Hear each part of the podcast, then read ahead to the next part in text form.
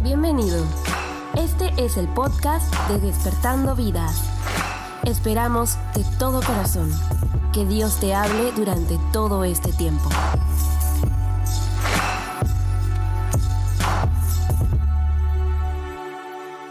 un superhéroe. Lo soñaba todos los días, lo soñaba intencionalmente. Y lo soñaba porque yo tenía una compañerita, bueno, tenía una vecina que a mí me gustaba. ¿Cuántos han tenido una vecina que les gustaba? Levánteme la mano a ver. ¿Sí? No le digan a mi esposa que está por ahí atrás. Mi amor, te amo.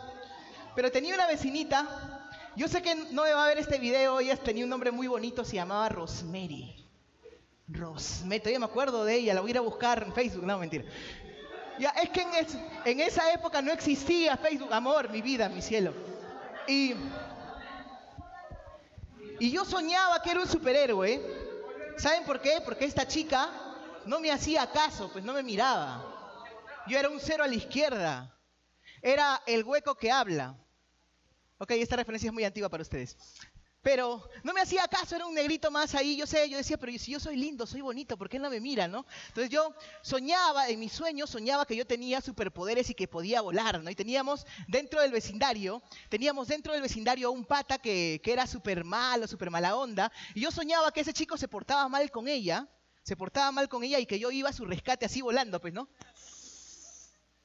Iba volando a su rescate, ¡pla! la rescataba y luego de eso la chica se templaba de mí, pues. Ahí está, ¿sí o no? ¿Cuántos han soñado algo así? Dígame amén. Yo sé que lo han hecho, no me mientan. Y si no han soñado eso, todos, por lo menos alguna vez en su vida, han agarrado, se han parado así y han hecho así. ¡Jame! ¡Jame! Pero con ustedes, pues. ¡Jame! ¡Y! Porque lo han hecho, pues dígame que no lo han hecho. Y yo cuando era jovencito todavía miraba Supercampeones. Ustedes ya no han visto Supercampeones, ¿no? Sí. ¿Sí han visto Supercampeones? Y yo salía a jugar con mis patas del barrio, pues salíamos todos a jugar. Y decíamos, ya, yo soy Oliver. El otro decía, no, yo soy Steve Fuga. Y yo agarraba y decía, ya llegó el tiro del halcón. Eh". Nunca me salió el tiro del pe. Hasta ahorita sigo intentando. Pero todos en algún momento de nuestras vidas hemos soñado ser superhéroes.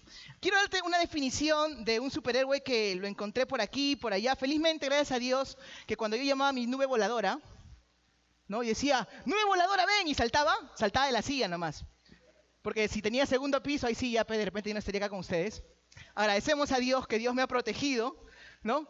Me acuerdo, si no, le diría a mi mamá, mamá, por favor, junta las siete esferas del dragón y revíveme, ¿no? fácil, fácil, ¿ah?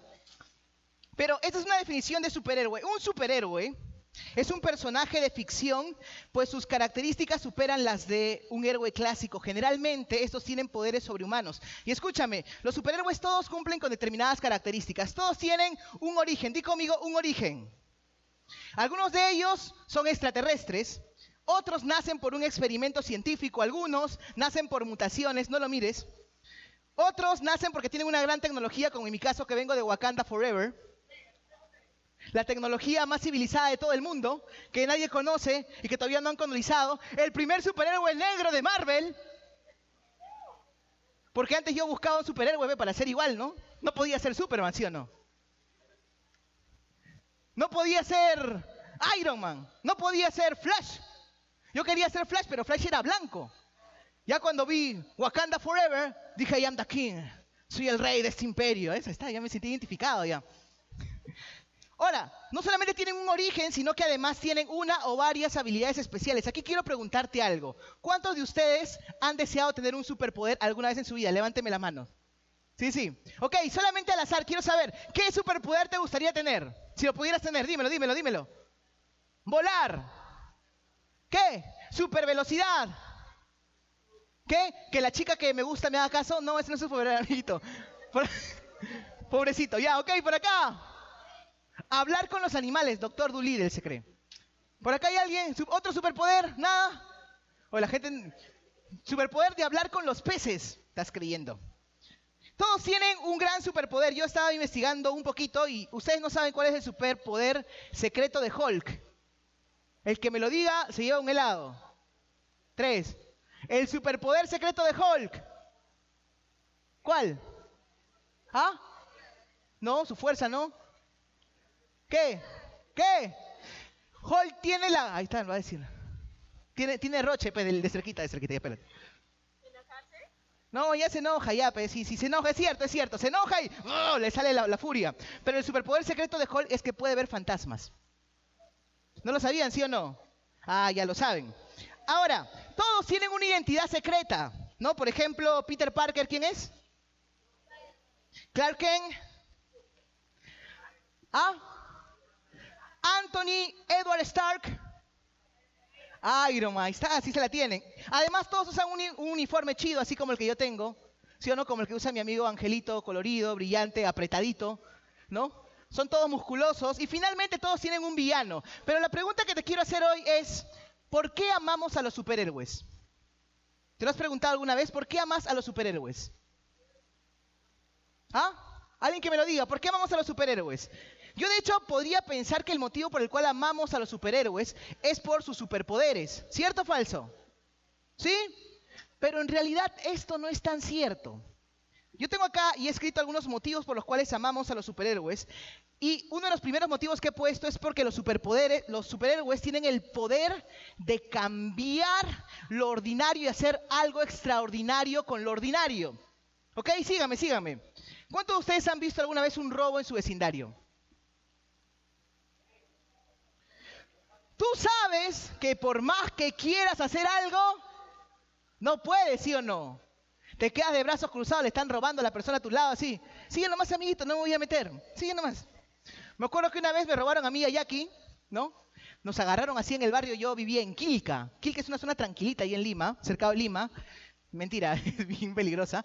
Y estaba con Jackie y nos estaban robando, pues, ¿no? Y, Jackie decía, no, yo no voy a soltar, no voy a soltar mi billetera, no quiero. Teníamos dos choros, uno acá y otro acá, pues, ¿no? Yo decía, Jackie, dale, dale la plata, Jackie, mira. Y el pata era así grandazo, pues así grandazo, así yo lo veía más grande todavía, porque lo tenía acá, le decía, hoy. Y yo, obviamente en ese momento bien cristiano y- bien correcto, hijo de Dios, lleno del poder del Espíritu Santo, convencido del, poder que Dios me había dado, le dije lo siguiente, escúchenme, se lo dije con autoridad, ¿ah? Porque lo tenía acá el choro así, acá frente mío, y atrás de Jackie estaba el otro choro. Entonces yo lo tenía acá al frente mío, y le dije lo siguiente, le dije, Uy, causa, ¿qué me vas a venir a robar a mí si yo estoy acá en el barrio?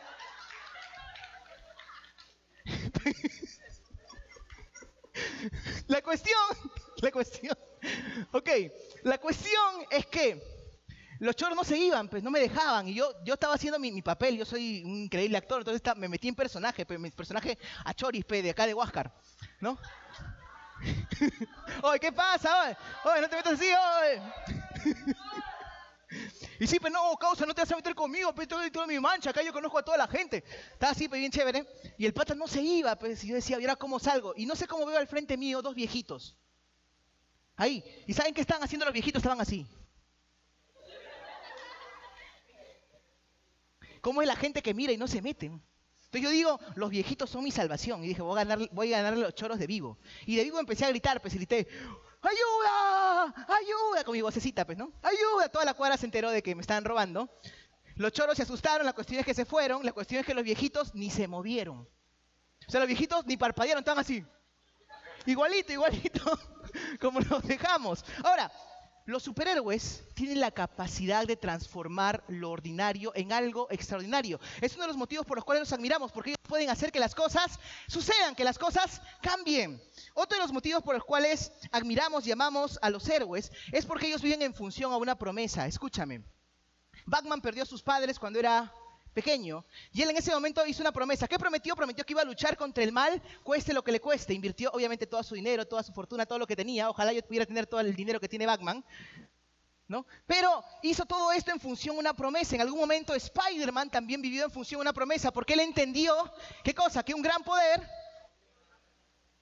Ahí está. Y en ese momento él vivió en función de una promesa. Admiramos a los superhéroes, ¿sabes por qué? Porque creemos y entendemos que no nos van a fallar. ¿Sí o no? Tú sabes que Superman se puede haber muerto, pero va a resucitar, pues. ¿Tú sabías antes de ver Avengers Endgame que iban a derrotar a Thanos, sí o no? Algo tenía que suceder, tú estabas esperando que algo hicieran, ¿sí o no? O sea, se habían peleado, Torres sale todo gordo, pero tú dices, algo va a pasar porque ellos tienen una promesa de salvarnos. Y por eso admiramos a los superhéroes, porque ellos cumplen su promesa. Pero quizás lo que más amemos de los superhéroes no necesariamente es que ellos pelean contra el mal, escúchame, escúchame, no es necesariamente que ellos pelean contra el mal, sino que nos demuestran, escúchame, ¿ah? que el mal puede ser derrotado. Lo voy a repetir. No necesariamente admiramos a los superhéroes porque ellos pelean contra el mal, sino porque nos demuestran que el mal, ¿qué cosa? Puede ser derrotado. ¿Alguien cree eso? Dígame amén. ¿Alguien cree eso? Dígame amén. Ahora, ¿cuántos queremos vivir en un mundo sin que exista mal? A ver esas manos arriba. Salir de tu, salir de tu barrio con tu iPhone 11 Pro Max, ¿no? Y que pase por tu lado el piraña del barrio y que te salude, habla causita, una foto juntos y que no te lo robe. Chévere, ¿sí o no? que la persona en la cual confías no te mienta, no te engañe. Todos soñamos con vivir en un mundo mejor. Dígame amén, si es cierto. Y cuando somos niños creemos que es algo que se puede. ¿Sabes qué? Es por eso que cuando somos niños soñamos con ser superhéroes. Voy a volver a preguntar esto. ¿Cuántos han soñado con ser superhéroes en sus vidas? Levánteme la mano. Que han tenido un superpoder, que han hecho algo para transformar algo. Amén. Por eso cuando somos niños soñamos. Pero hay algo que yo me di cuenta. Cuando empezamos a crecer, cuando empezamos a crecer, dejamos de soñar. Y dejamos de soñar porque nos damos cuenta que el mal existe. Y nos damos cuenta además de que no podemos hacer nada para transformar ese mal. ¿Sí? De repente tú, cuando eres niño, dices, ok, yo quiero que mis padres estén todo el tiempo juntos. Pero hay un momento en el cual te das cuenta que se separan. Y tú puedes hacer muchas cosas y te esfuerzas para que tus padres permanezcan juntos. Yo de hecho admiro el valor que tiene Camila y, lo que nos dice, porque Camila siempre viene, Camila para los que no saben es mi hijita que está por ahí chiquita, la van a ver con el polo de bebé. Increíble, hola mi amor, levanta la mano para que te saluden. Un aplauso para Camila, por favor, ahí está, increíble. Y Camila siempre de rato en rato viene y me dice, papá, dale un beso a mamá, me dice. Y, y, me mira y me dice, qué lindo ver, ustedes se aman, ¿no? Y mira, mira, ella es niña, pero hace algo para que nuestra relación funcione. Muchas veces nosotros como niños también nos hemos esmerado porque nuestros padres se mantengan juntos. Nos hemos esmerado y hemos orado para que una persona a la cual queremos, amamos, no la perdamos, para que no muera, para que no se pierda. Hemos orado y hemos intentado hacer muchas cosas para poder cambiar nuestro entorno y muchas veces no lo hemos logrado. Y cuando detectamos que el mal existe y que no podemos hacer nada para combatirlo, es entonces en ese momento en el cual dejamos de soñar. Y sabes qué, yo tengo algo que decirte. Quizás todos nosotros seamos personas ordinarias. Probablemente. ¿Qué te diferencia a ti y a mí? Ya sé, los rulos, estoy más viejo. ¿Ok? Pero sabes qué, yo soy una persona ordinaria. Y mira, si descomponemos el cuerpo humano, si lo descomponemos según sus componentes químicos, todas las personas, ¿ok? Tendríamos la suficiente grasa para sacar de nosotros siete jabones. ¿Cuántos? Probablemente alguno por ahí pueda sacar más, probablemente alguno que esté gordito haga toda su jabonería. Tenemos el suficiente fósforo para sacar de nuestro cuerpo 2.600 palitos de fósforo. Tenemos el suficiente hierro como para hacer un clavo con los componentes químicos de nuestro cuerpo. Tenemos el suficiente potasio como para hacer explotar un cañón. Tenemos el suficiente carbón como para hacer 9000 minas de lápices. Tenemos el suficiente sulfuro como para matar las pulgas de un perro. Pero ¿sabes qué? Si sumamos todos nuestros componentes físicos y les damos un valor, ¿sabes cuánto valdrías tú como persona? Pregúntame. Pregúntame. Más o menos poco más de 100 dólares.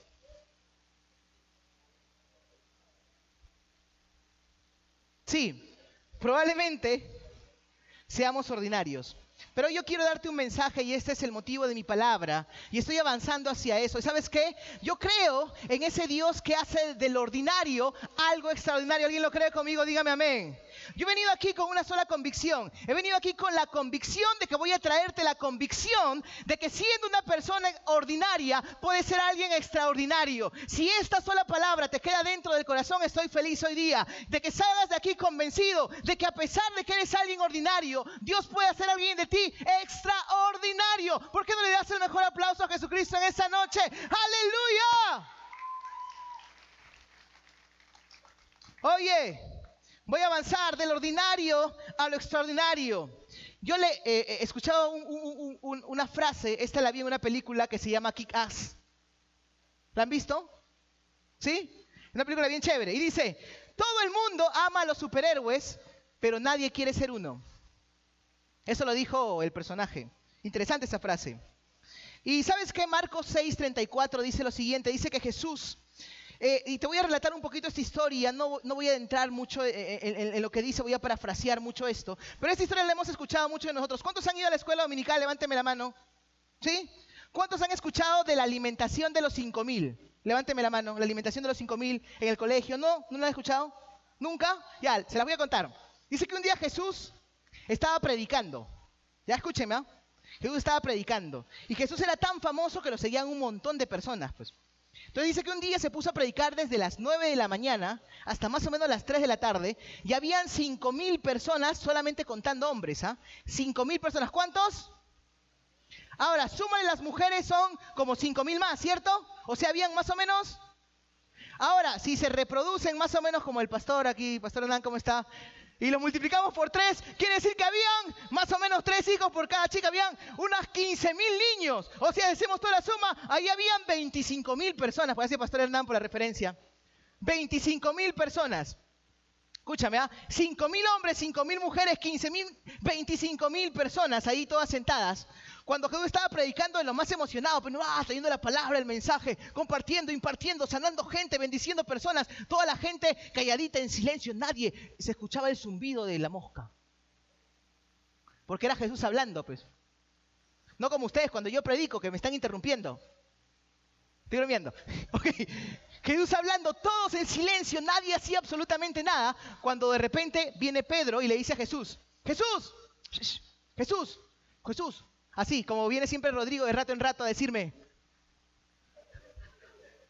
ya, Jesús, ya córtala. ¿Qué fue? Dice Jesús, ¿no? ¿Qué, ¿Qué, pasó aquí? ¿Qué pasó? Que la gente tiene hambre.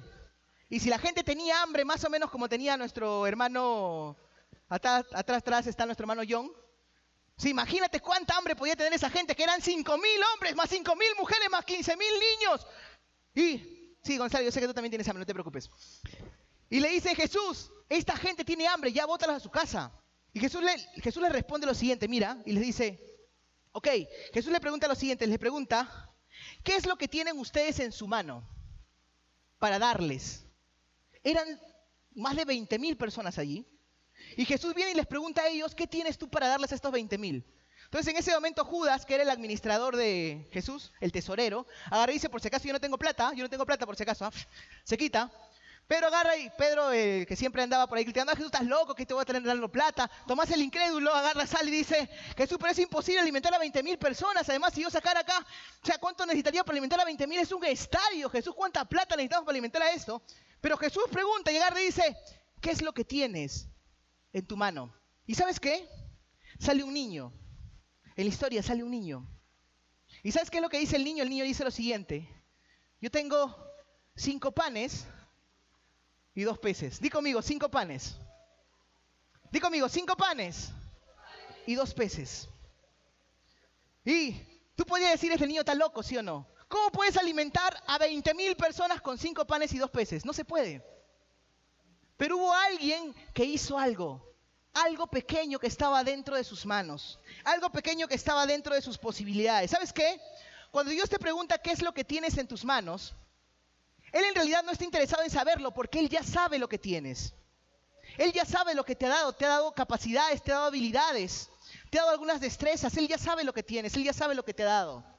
Pero Dios te está preguntando qué es lo que tienes para que en ese momento alguien esté dispuesto a darle lo que tiene a Dios. ¿Y sabes qué es lo que hizo Jesús? Jesús agarró y hizo lo siguiente, escúchame, escúchame. ¿ah?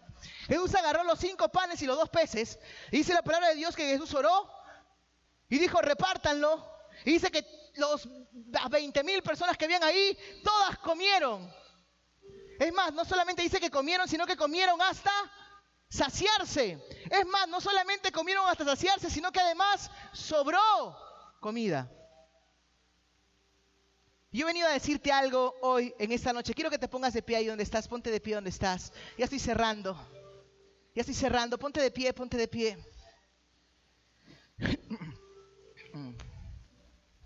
Ja.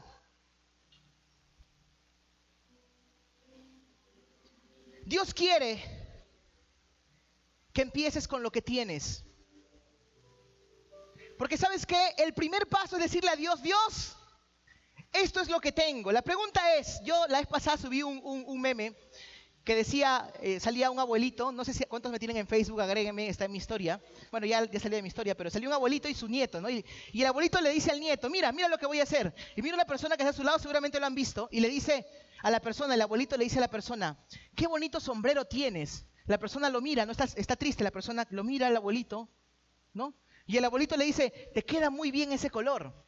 Entonces en ese momento la persona que está con el sombrero, adivinen qué hace. Sonríe. Y le dice a su nieto, el abuelito, lo siguiente, le dice, oye, todos tenemos ese superpoder. ¿Y sabes qué? La Biblia dice que Jesús miró a las multitudes y tuvo compasión de ellas. Yo te vengo a decir algo en esta noche. ¿Sabes qué es lo que más necesita el mundo? Lo que más necesita el mundo es amor. Hace poquito, alguien vino al trabajo también a solicitar algunos regalos, un ONG. Y de hecho lo hicimos y todo. Pero ¿sabes qué está esperando en realidad un niño? Más allá de que le demos un regalo en estas épocas de Navidad o algo, esas personas realmente sabes qué es lo que necesitan. Afecto, necesitan amor. Pero la pregunta es, ¿cuántos de nosotros estamos dispuestos a hacer algo para cambiar nuestro entorno? Díganme amén. Quiero preguntarles nuevamente, ¿cuántos de nosotros estamos dispuestos a hacer algo pequeño para cambiar nuestro entorno? Díganme amén. Escúchame, no se trata de lo que tienes. Yo vengo a decirte algo hoy. Yo soy una persona ordinaria, muy ordinaria, extremadamente ordinaria. Pero sabes qué? En las manos de Dios, lo ordinario se vuelve extraordinario. Dios quiere que hoy una persona, aunque sea, pueda decir, Dios, yo sé que soy ordinario, pero estoy dispuesto a darte mi corazón. Estoy dispuesto a darte lo que tengo entre mis manos. Así sean cinco panes y dos peces. Así sean cinco panes y dos peces. Yo sé que esos cinco panes y dos peces que solamente alcanzan para alimentar a uno, si yo te lo doy en tus manos, tú tienes el poder de alimentar a todo un estadio a partir de eso. De bendecir a muchas vidas a partir de eso. ¿Sabes qué? Los superhéroes son todos ficticios. Pero el superhéroe al que yo sigo es uno que es real. Y es uno que dice, síganme los buenos. ¿Cuántos dicen amén? Es uno que dice, síganme los buenos. ¿Cuántos dicen amén? Y es uno que cuando tú agarras y dices, oh, y ahora, ¿quién podrá defenderme? Nunca falla, siempre está allí. ¿Sabes qué? Una onda en las manos de Isaac sirve para matar una lagartija, pero en las manos de David una onda sirvió para matar un gigante.